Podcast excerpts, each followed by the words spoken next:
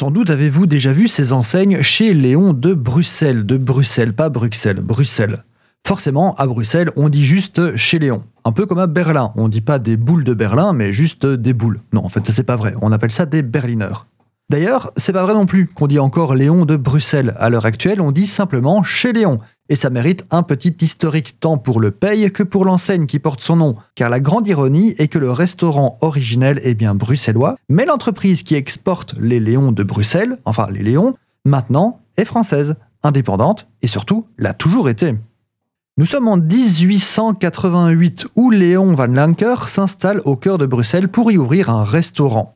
Cinq ans plus tard, il déménage à la rue des Bouchers pour ouvrir un estaminet qu'il appelle la friture Léon.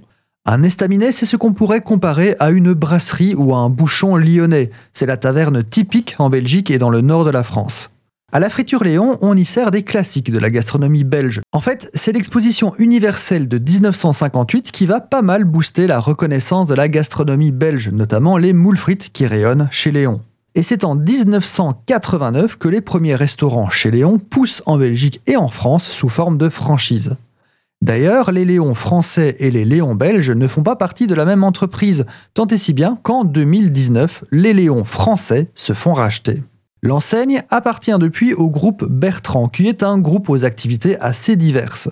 Groupe à qui appartient notamment Burger King France, la brasserie des artistes, les cafés Lef, Hippopotamus, ce genre de choses.